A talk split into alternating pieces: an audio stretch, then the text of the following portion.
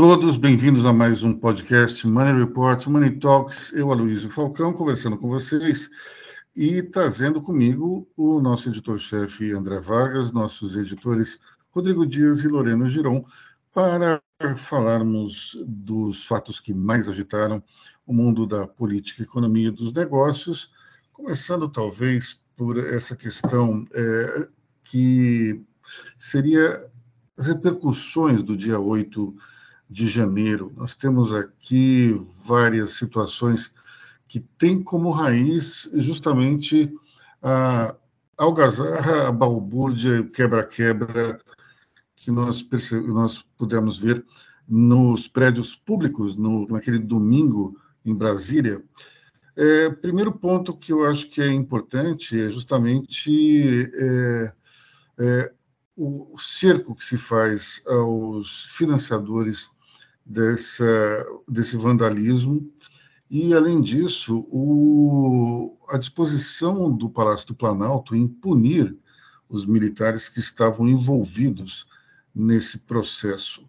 Nós tivemos, é, ao longo dessa semana, várias investigações em curso e o Palácio do Planalto já tem, é, já tem identificação de militares que é, participaram da balbúrdia e também aqueles que, que, ao longo de todo esse tempo em que houve um acampamento na frente do quartel em Brasília, aqueles oficiais que ajudaram os manifestantes com diversas é, facilidades, desde equipamentos até suprimentos. Então, isso aí é uma questão tanto quanto delicada, porque envolve punição de militares, e a gente sabe que num país em que eh, houve uma ditadura eh, militar durante 21 anos, toda vez que se fala em civis punindo militares, se cria uma, um espírito de corpo dentro, da, dentro das Forças Armadas, isso de fato pode trazer algum desconforto político. Acredito que os militares, de maneira geral, eles estão eh, na sua maioria, ali dentro do grande eh, oficialato, e seriam os, os generais, os tenentes brigadeiros e os almirantes, eles têm uma postura legalista e isso deve é, fazer com que eles entreguem os responsáveis é, por atos golpistas e, com isso, pacifiquem a situação. Mas isso não vai ser muito fácil.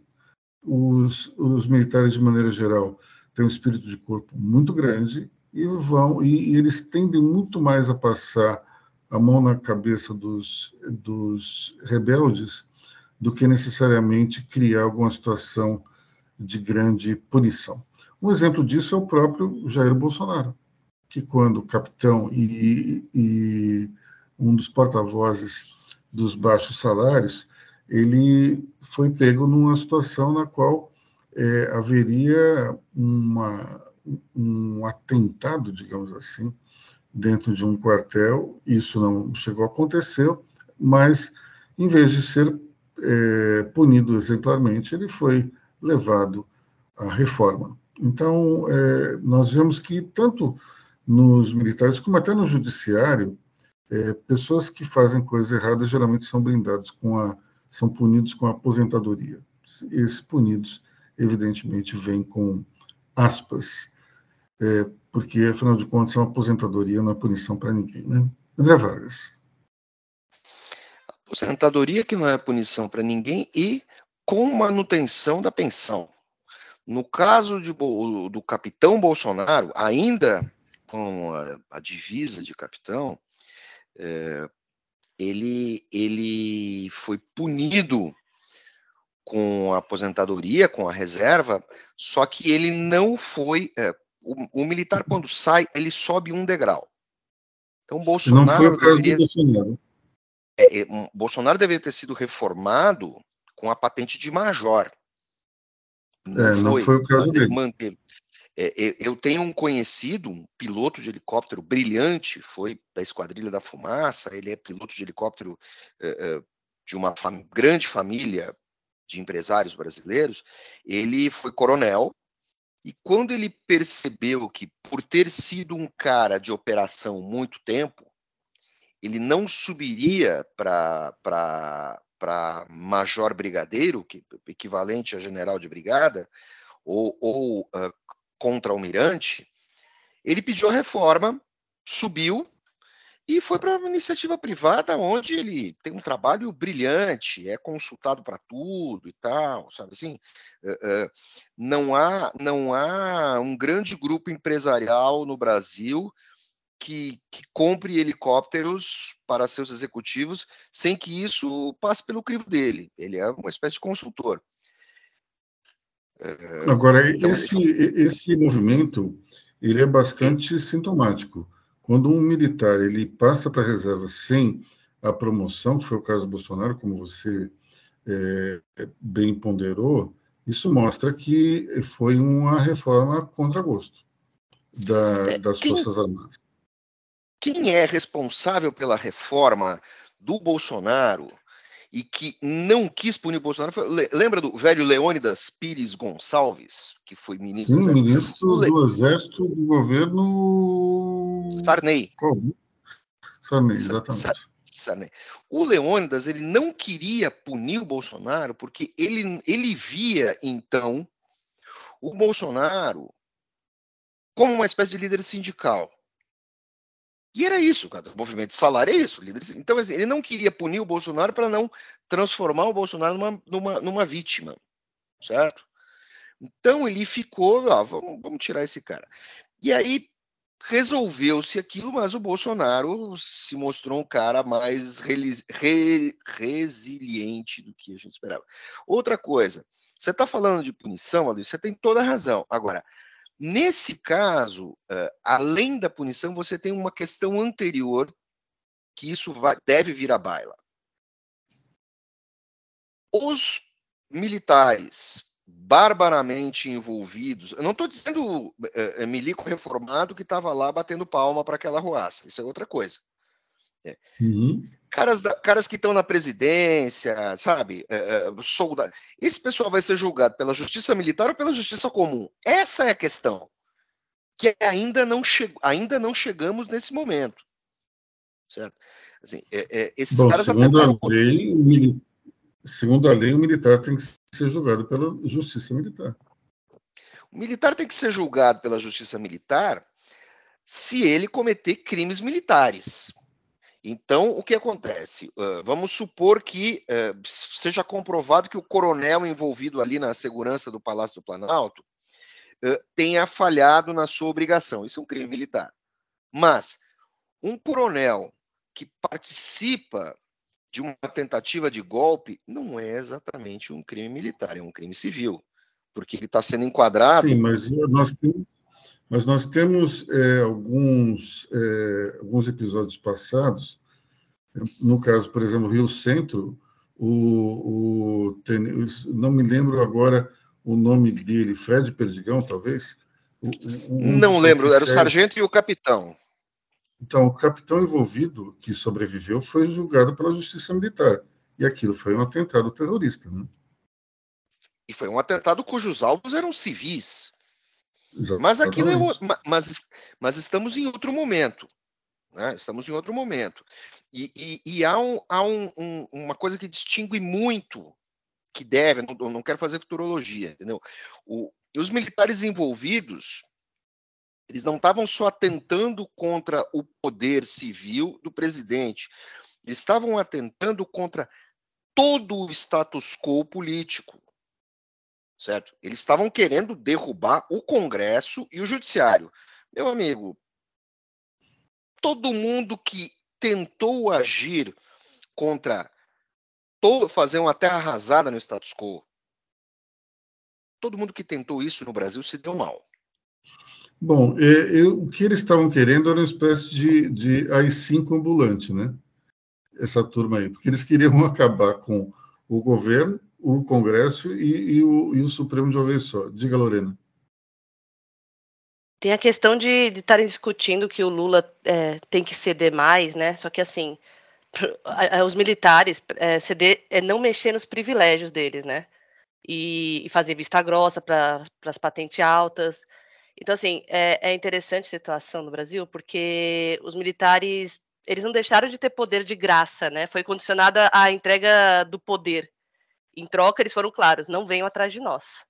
Então, por isso que a gente ainda é um, é um país tem... refém deles, né?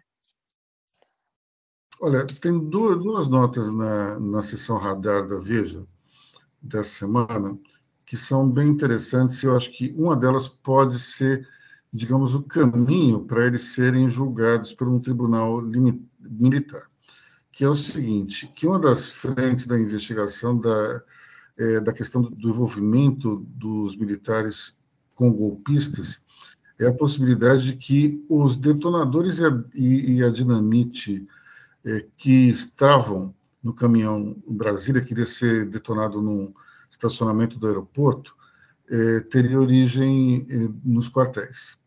Então, isso pode ser encarado como um crime militar, uma parte dele, pelo menos, e isso aí pode ser talvez o caminho para que é, as Forças Armadas façam justiça com as próprias mãos.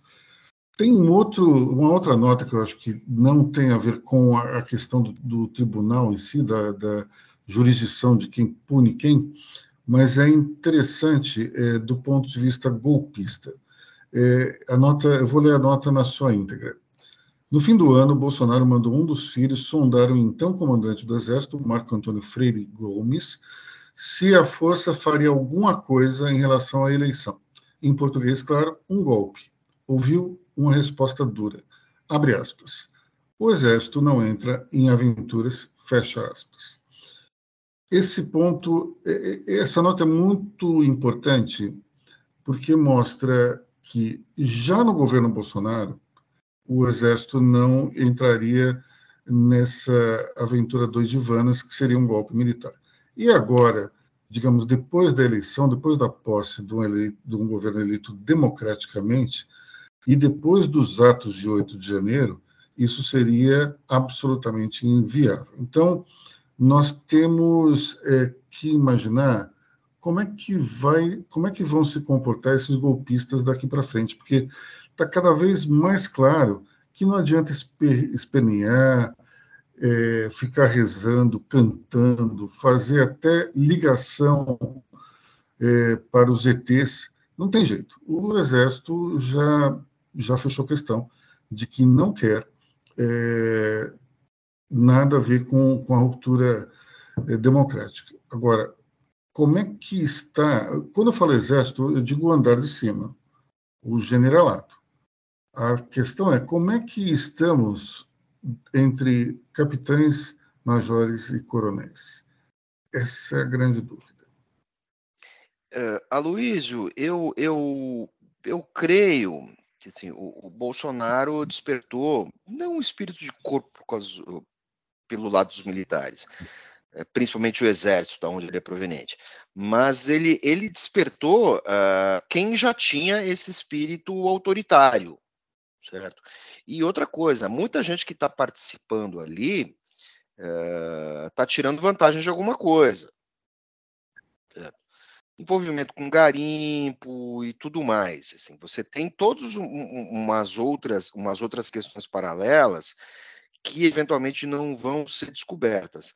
Agora, você também tem uma outra, temos também uma outra característica, dois pontos que eu, que eu preciso abordar, que é o seguinte: é, um oficial superior, seja qual for, ou melhor ainda, uma leva grande de oficiais envolvidos em alguma maracutaia e prestes a serem é, é, entrar para a reserva, serem punidos, isso representa uma oportunidade para quem está no andar de baixo, porque a fila anda. Né? É como o juiz, né? Você vai por antiguidade. Então, o que, que acontece? Vai ter muita gente que está no andar de baixo, tá, nossa, esfregando as mãos de felicidade. O cara não tem nada a ver com aquilo. Então, assim, representa oportunidade. Outro ponto falar de uma questão delicada à medida, isso não envolve só os militares, envolve os golpistas envolvidos nos atos, é um questionamento, uma provocação. Quando é que vai começar a queima de arquivo? Porque, assim, uh, uh, em Rondônia, prenderam um motorista de aplicativo envolvido nos atos, prenderam uma doceira que estava financiando. Peraí, tudo laranja. Tudo laranja. Então, assim, à medida que, que, a, que a investigação começar a convergir, por mais que uma doceira diga que vai presa, o cara não segura interrogatório.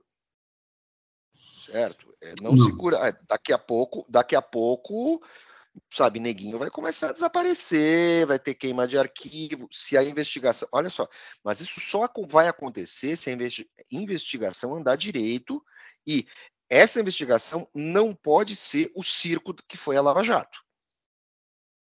Não pode ter assim, qual foi a delação da semana? Não, não pode. Vai ter que ser assim, a sociedade brasileira, judiciário aprendeu como não fazer. Então, é, é, tem que a coisa tem que andar direito e não adianta prender ladrão de galinha. Olha, eu queria lembrar que enquanto a gente está aqui conversando, está tendo uma reunião no Palácio do Planalto entre Lula e os comandantes das Forças Armadas para lavar uma certa roupa suja é, em função desse episódio. É, acho que basicamente a questão é Lula exigindo uma punição e os militares querendo passar um pano.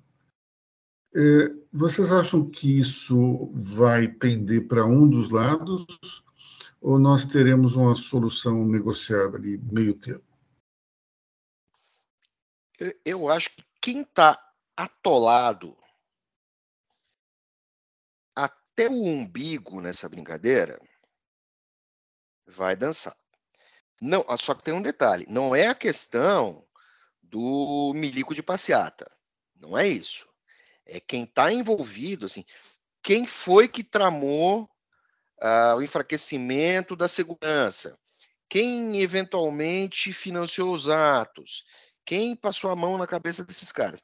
Não é o comandante do QG que tinha meia dúzia de maluco rezando para ET na porta do quartel no interior do Brasil. Esse cara Bom, certamente. Aí claramente a gente tem pessoas que são é, estão envolvidas no, no GSI ou na ABIN. Sim, GSI, ABIN, Comando Militar do Planalto, você tem de tudo.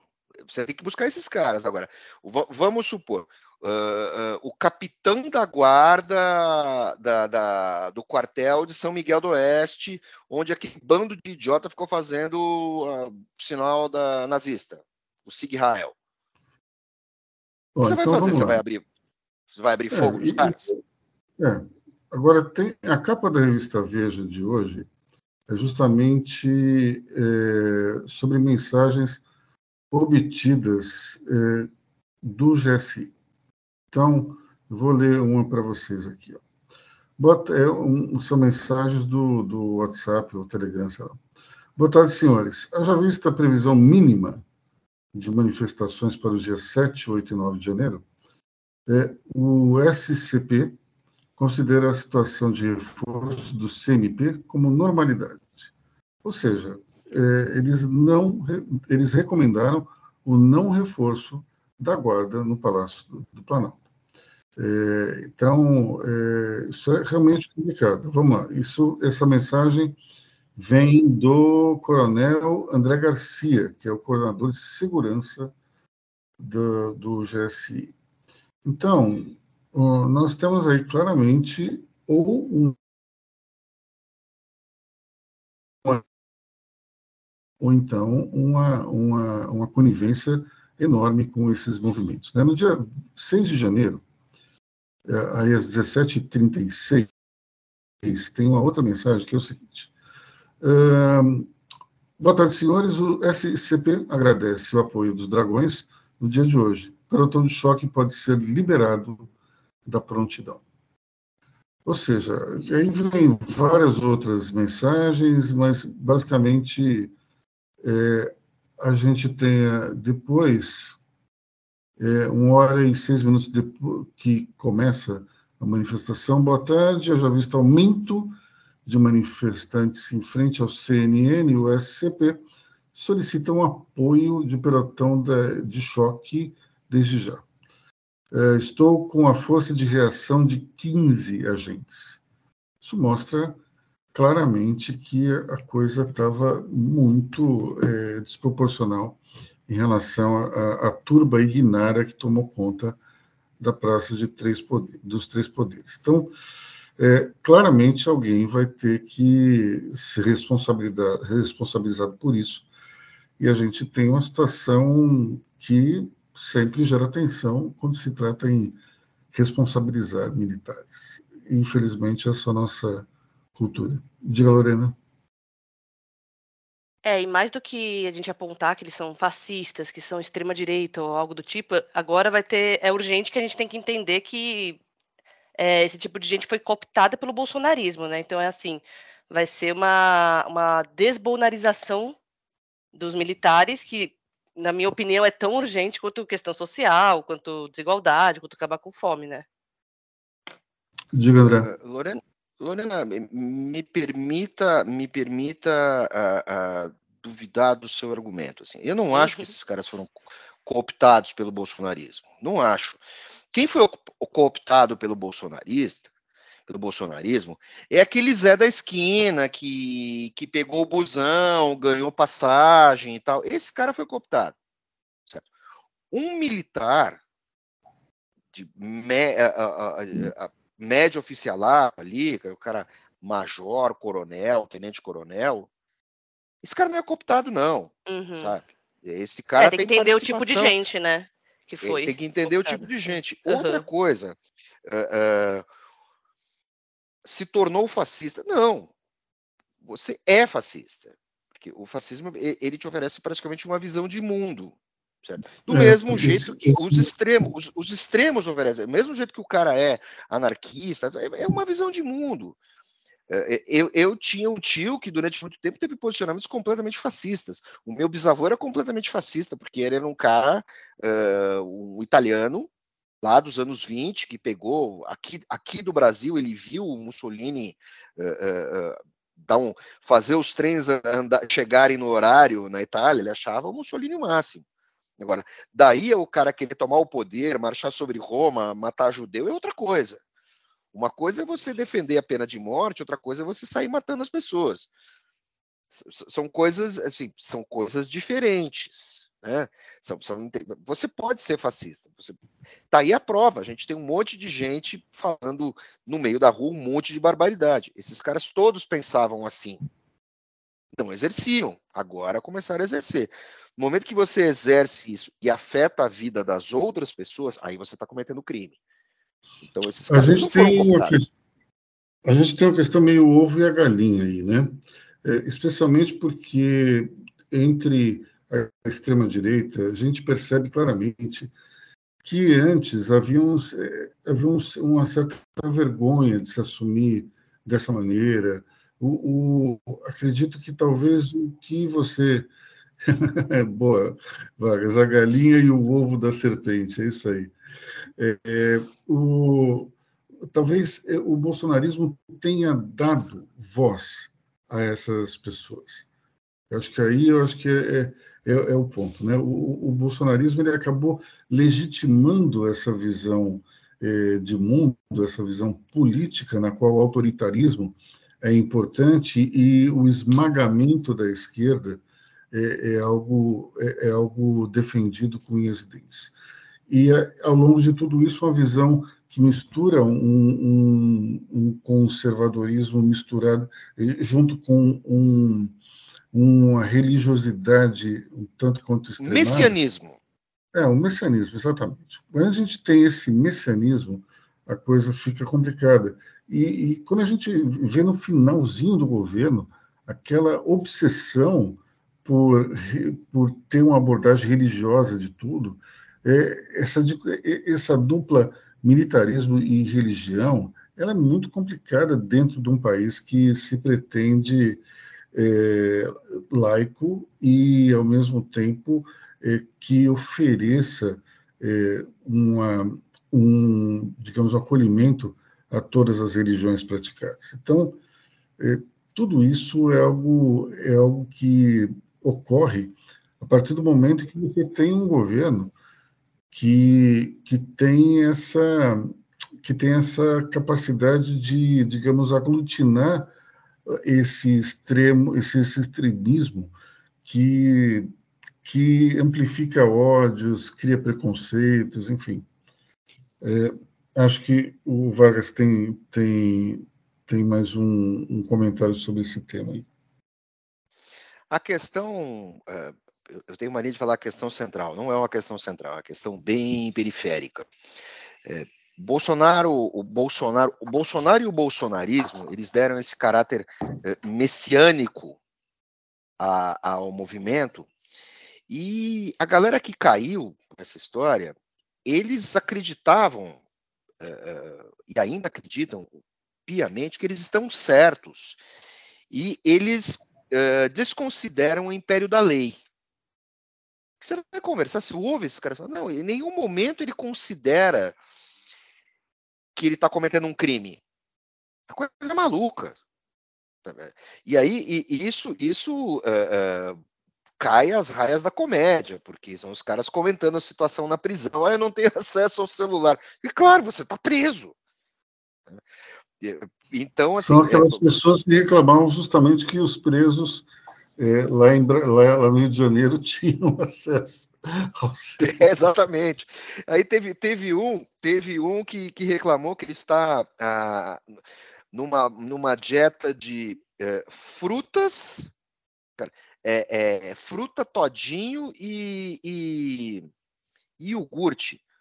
Meu amigo, fruta, todinho e iogurte foi minha dieta de faculdade, quatro anos. Depois que eu saí da faculdade, comecei a ganhar melhor, eu só engordei.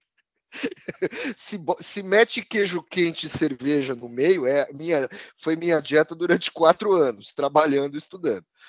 Então, assim, é, é, eles não têm ideia.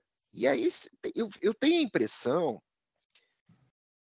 que se eventualmente os líderes do movimento forem presos, o Bolsonaro for punido e tudo mais, assim, Bolsonaro vai virar uma espécie de São Sebastião para esses caras. Eu acho a chance do Bolsonaro ser preso é zero. Porque Também você cria justamente esse efeito que você está falando. Transforma o ex-presidente num mártir e você pode ter a repetição do, do fenômeno Lula, da prisão à, à presidência. O Rodrigo Dias, você queria falar?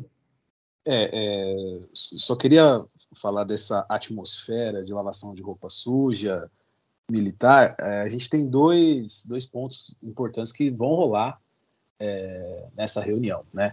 É, primeiro, que o presidente Lula ele vai pedir para as forças militares que elas apresentem um plano estratégico de desenvolvimento e atuação, né? Em até 30 dias esse plano. A questão é, é, dentro desse plano está, vai estar, vai constar a fiscalização das urnas. Esse é o ponto um. E o ponto dois é a presença do presidente da Fiesp, o Josué Gomes, que vai falar sobre a indústria militar. É, no mínimo, estranho, né? É estranho um empresário da área têxtil falar sobre a indústria militar. Será que ele tem alguma coisa para dizer a respeito dos uniformes das Forças Armadas? Aloysio, você é detestável, você roubou a minha piada. Bom, roubou vamos... a minha piada, estava pronto. Vem cá, vamos falar do Bolsonaro querendo ficar mais, mais nos Estados Unidos? Quem fala aí? Lorena.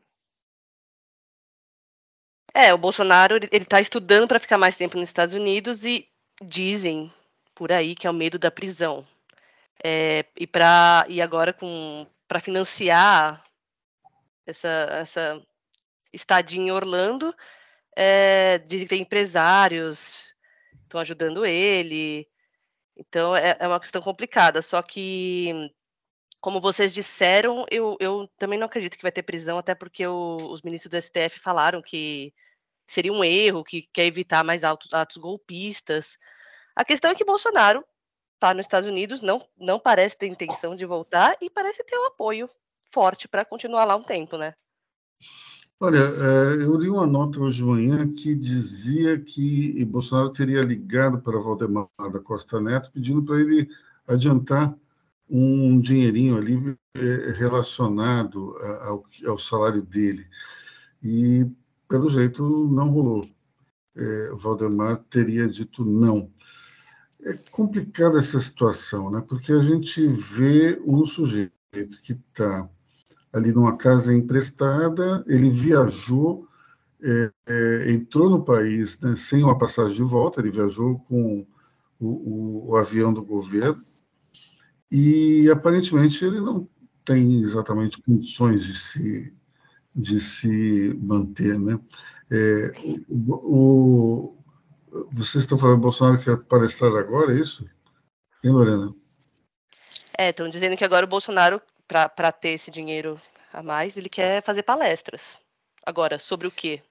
Boa pergunta. Sei, que nem o Lula. Para quem? E para Não, quem? Que nem o Lula, né? Mas o, é. Lula, o Lula, ele justificou a renda dele quando saiu do governo com palestras, né? Instituto Lula. É isso aí. É, normalmente ex-presidentes gostam de palestrar depois de sair do cargo. Agora, a questão principal do Bolsonaro é quem vai ouvir uma palestra do Bolsonaro nos Estados Unidos? Né? O Bannon? Quem vai ouvir Bolsonaro nos Estados Unidos? Ele vai fazer, ele vai subir no não, Lá em Miami, não, lá em Miami tem muita gente. Aí eu discordo de você. Miami, e, e, Miami, a Flórida de maneira geral, é um estado extremamente conservador e republicano, porque ele tem um ranço, digamos, anticomunista por conta dos cubanos foram para lá fugidos do, do regime Fidel Castro. Então esse anticomunismo ele meio que se que ele evoluiu para um republicanismo mais extremado. Então nós temos aí muito brasileiro, muito latino que é fã do Bolsonaro. Não é à toa que naquele condomínio onde ele está em Orlando, ele recebe visitas assim adoidado. Então, a Flórida é um lugar em que eu acho que se ele quiser fazer palestras, ele vai ser bem sucedido por um tempo. É óbvio que o, o, o número, assim, o público vai se esgotar rapidamente. Mas se ele quiser fazer isso, aí eu, eu discordo de você. É, André. inclusive tem diversos empresários americanos que estão dispostos a pagar mais de 10 mil dólares para ter essas palestras. Então, assim, o público tem, né? Agora, sobre o quê? Não sei. Aí vocês é, me só, dizem. Só lembrando, né, que Olha, o Bolsonaro, só, rapidinho, André, só lembrando que o Bolsonaro ele realmente ele pediu esse adiantamento, esse vale para o Valdemar Costa Neto. Valdemar, Valdemar Costa Neto não negou, porém a condição é que ele esteja no Brasil. Agora, é, o Bolsonaro está hospedado na casa do, do lutador Zé Aldo, que já falou que a casa dele é para fins comerciais e ele vai colocar uma placa assim que o Bolsonaro terminar a permanência dele vai colocar uma placa em frente à casa que morou o ex-presidente do Brasil. Então, assim, é, ali tem um fim comercial e tem um prazo para acabar a estadia do Bolsonaro ali. É, vai, depois vai botar no Airbnb? Vai botar um Airbnb ali? Se ele alugar, vai ter muita gente querendo alugar, tenho certeza. Nós, nós temos que entender que a cabeça do fã do Bolsonaro é, é, é muito diferente da nossa. Então, ele, ele gera uma espécie de, de fidelidade é, misturada com admiração, uma devoção, é uma coisa impressionante. Quando você vê é, o nível de fidelidade desse, desses seguidores, é eu acho uma coisa realmente impressionante mas é, não é evidentemente a maioria do seu eleitorado. Eu acho que o, o, seguidor raiz ele deve estar aí em torno de, sei lá, 15 a 20 milhões de pessoas. Mesmo assim, é um contingente gigantesco de pessoas, né? alguns milhões. uruguais, né? Alguns uruguais. Sim, sim, sim. Uh, agora, falando em, em, também nessa questão do Bolsonaro nos Estados Unidos, se ele quiser ficar mais tempo, inclusive, isso gerou uma espécie de vácuo na, na direita brasileira. Em, num determinado momento, parecia que o Valdemar da Costa Neto iria preencher esse vácuo, mas essa semana, até foi tema do meu texto de hoje, deu para ver que o governador de Minas, Romeu Zema, ele quer se aproveitar desse espaço vazio e ocupá-lo. Ele, ele, nessa semana, disse que talvez essa, é, é, essa, esse apagão na, na repressão aos, aos eventos lamentáveis do dia 8 de setembro tenham sido é, de propósito. Enfim, acho que foi mais incompetência do que necessariamente um, um plano maquiavélico para se colocar como vítima de, de extremistas radicais. De qualquer maneira, se, estando certo ou não, o fato é que o governador Zema ele mostrou que, que ele está no campo. E, e, acho que dentro de, um, de uma eleição em 2024, é, desculpa, 2026, ele teria mais chances que o Bolsonaro. Primeiro, porque ele é um nome que pode ser mais palatável é, para o centro. Segundo, porque ele vai ter talvez é, resultados interessantes para mostrar na sua administração. O problema é que o governador, de vez em quando, ele escorrega na questão, principalmente do machismo. É, numa, numa entrevista que ele deu é, para a Money Report durante um evento que nós realizamos, ele, por exemplo, é, falando sobre o ex-presidente do Partido Novo, João Amoedo, disse que era aquela coisa assim, tipo ex-mulher que fica pegando no pé do ex-marido. É, não foi bem recebido, evidentemente, pelas, pelo eleitorado feminino. E depois ele falou alguma coisa do gênero que o instinto masculino era mesmo de agredir as mulheres, uma coisa assim do gênero, que também foi outra escorregada monumental. Então, se o governador quiser ser um candidato competitivo, ele tem que primeiro é, tentar apagar essa imagem de machista é, e também trabalhar bem o eleitorado de centro. O eleitorado de centro, depois de Bolsonaro, é, está bem, bem diferente. Ah, ele também atacou a primeira dama, é verdade. É, enfim, o, o eleitorado de centro, que é necessário para qualquer vitória numa campanha presidencial, ele precisa ser considerado. Então não adianta ficar fazendo show-off para a direita ou para a extrema-direita se você não tem o eleitorado de centro. Ele é imprescindível para qualquer vitória. A vitória de Lula foi obtida é, pela rejeição que o Bolsonaro provocou dentro dos eleitores de centro, que reabilitaram Lula na, é, na questão prática. É, resolveram é, deixar de lado toda, toda aquela imagem pregressa. Se a gente for voltar um pouco no tempo, quando Lula foi preso, ele era uma espécie de inimigo público número um. Ele saiu dessa situação para a presidência da República. Diga, André Vargas. Eu acho que o, o, o Zema está tá querendo é, tá querendo um protagonismo junto à, à, à direita mais é, mais dura é, muito cedo. Ele, ele, ele precisa, ele precisaria se consolidar ao centro, de fato. E a partir dessa consolidação dele ao centro, é, buscar as suas penetrações lado a lado. Então, assim, ele está querendo parecer um, um, um, um, direita durão e um tanto quanto boquirroto, mas isso não está no DNA do Zema. Ele não convence, sabe? Então não, assim, tem muito tempo, assim, ele teria que ficar alimentando essa direita mais carnívora durante muito, muito tempo, durante os próximos quatro anos, se tudo der certo. À medida que ele alimentar essa direita carnívora ao longo desse, ao longo do, do, do mandato inteiro do Lula, ele vai erodindo a outra margem. Então, acho que assim, isso aí é só para ocupar espaço na mídia, sabe? Mesmo jeito de ele atacando a primeira dama, aquilo não fazia sentido. E uma coisa mostrando que ele mora num apartamento alugado e tal. Pelo amor de Deus, o cara é governador do estado, sabe? Ele pode ter um apartamento alugado lá em Belo Horizonte, mas sabe? O cara tem palácio, dá, dá um tempo, é uma coisa muito infantil.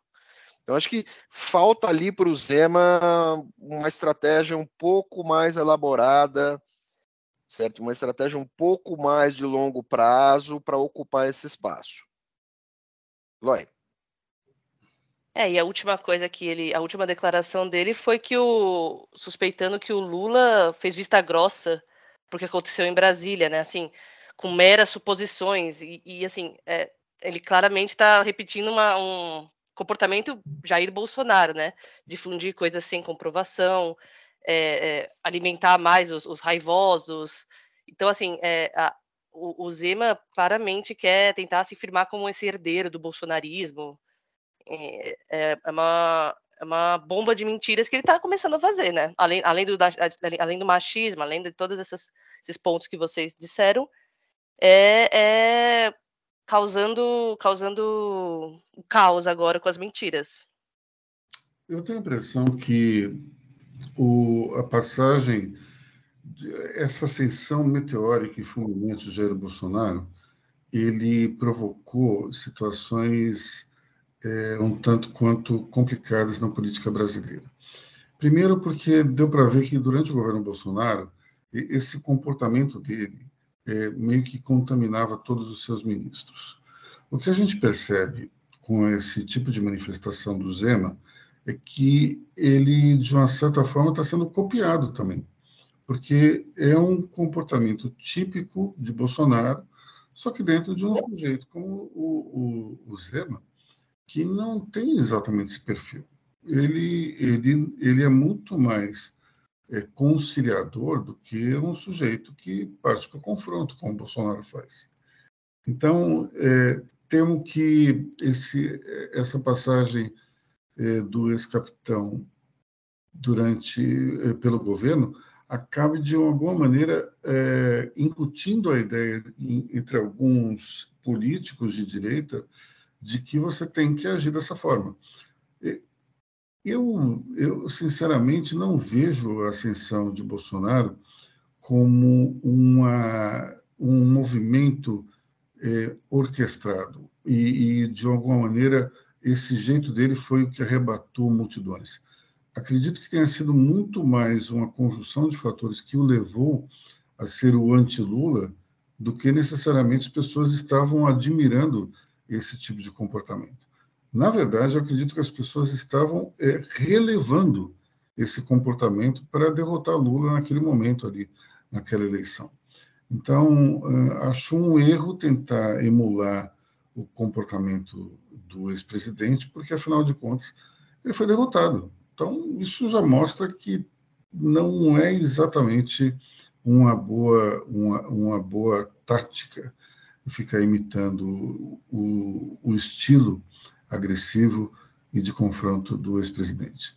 É, vamos falar um pouco de é, autonomia do Banco Central, que o Lula acabou nessa semana dizendo que era uma bobagem, e daí o ministro Padilha veio para dizer que, que não era bem isso. Vamos lá, quem fala sobre o assunto? Eu acho que o Lula ele volta aos velhos vícios ao falar de autonomia do Banco Central.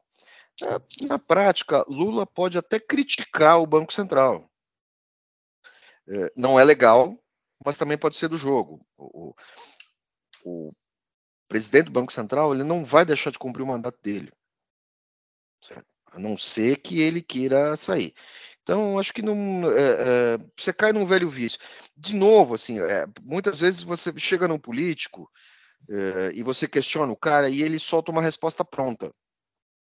Só que o político está muito afinado com as respostas prontas do passado. Eu acho que nessa aí o Lula deu uma belíssima mancada, certo? Na situação do Brasil hoje, é, se não está dando prejuízo, se não está causando dano, deixa correr. O Banco Central, de certa forma, está funcionando com, com uma agência reguladora, porque tem mandato, tem autonomia e tal. E as pessoas, o, o, a esquerda tenta mostrar que a autonomia do Banco Central é uma coisa que não é. A atuação do Banco Central é cercada de regras e postulações e orientações. Então, assim, o, o quem está lá no comando não está fazendo qualquer coisa, não está dando pirueta. Certo? Se começar a dar pirueta, ele sai. Ele pode sair. Ele pode ser saído. Então, assim, é só um velho, é só um velho vício. Eu acho que o, o comportamento, a relação da, do comando do Banco Central com o Ministério da Economia e os seus subministérios ali fazendo e tudo mais, acho que vai ser uma coisa completamente tranquila. Não vai chegar a ser protocolar, mas vai ser de muita negociação. E eu acho que esse pode ser é, é, o início, em termos institucionais, em termos de atuação do Banco Central, como uma instituição que pode entrar na cabeça do brasileiro, apesar de ser complexo, como um trabalho muito sério. E aí eu, eu acho, que o Lula falou bobagem. Entendeu? Eu acho. Também, também acho que o Lula. Vamos entrar numa outra seara. O Lula não foi para Davos, porque estava preocupado com a questão política e tal. É, não sei se ele estava querendo dar um protagonismo para o Haddad, que é óbvio que ele quer que o Haddad seja o seu sucessor, ou, não sei, eu acho que ele deveria ter ido, ter passado, sabe assim, descer do avião, dar um oi e ir embora. Dar um oi para o mundo, certo? É, é, acho que é isso, assim, dois, duas bobagens é, pequenas bobagens que o Lula fez. Talvez a terceira talvez tenha sido essa entrevista que ele deu na Globo News, onde ele só ficou falando do golpe e que na verdade ele devia dar uma mensagem. Eu achei que ele deveria dar uma mensagem de esperança para as pessoas, porque ele foi eleito vendendo esperança. Acho que ele está muito preso nessa narrativa e eu acho que quanto mais rápido ele superar, quer dizer, a presidência da República superar isso e deixar essa conversa toda na mão da justiça e despolitizar esse crime, despolitizar esse crime político, certo? Essa tentativa de crime político, mais ele ganha.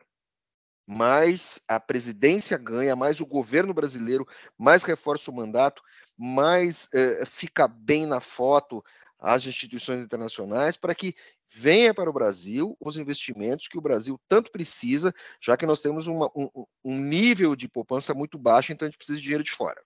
Acho que é, é por aí. Pronto, falei. Não vou falar mais nada hoje. E essa turbulência aí, André, de autonomia de Banco Central, ela, ela meio que já é uma pauta vencida, acredito, pelo governo. Até porque o próprio Roberto Campos Neto ele falou ontem, em seguida, é, é, é após o pronunciamento do ministro Padilha, ele falou que a fala de Lula foi tirada do contexto. Então, assim, exi existiu um contato ali, prova provavelmente. E assim, né, é, mediante a isso, você vê os, os mercados em alta, né, e é, por mais que o, o Lula ele force é, ele force a barra por um lado, ele deixa, ele estique a corda por um lado, o, o ministro Padilha ele assumiu essa posição de, de tentar não deixar nem a corda afrouxar e nem, e nem, e nem, e nem deixar muito esticada. O exemplo, o exemplo disso é o, o, o fato da isenção para quem ganha até 5 mil reais, isentar de imposto de renda, né? É, que era uma matéria, era uma promessa de campanha do Lula. Assim que o ministro Haddad assumiu, ele descartou isso e o, Duda, o, o Lula voltou atrás agora. Então, e isso desagrada, obviamente, o mercado, mas é, o que a gente vê são é, a bolsa subindo exponencialmente essa semana. Mas hoje caiu, né? É, mas o acumulado da semana tá, tá, tá bem positivo. E americanas também, né? É, isso sem contar americanas. Né?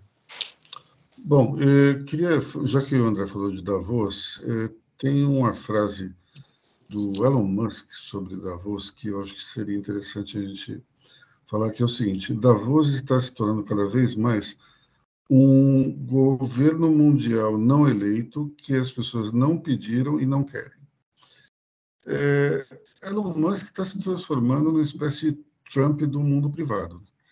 E eu fico me perguntando, quem será que ele vai atacar daqui a pouco? Prêmio Nobel? Porque não para de de cutucar aqui e ali é, as instituições que, de alguma maneira, são mais é, ligadas ao progressismo. Né?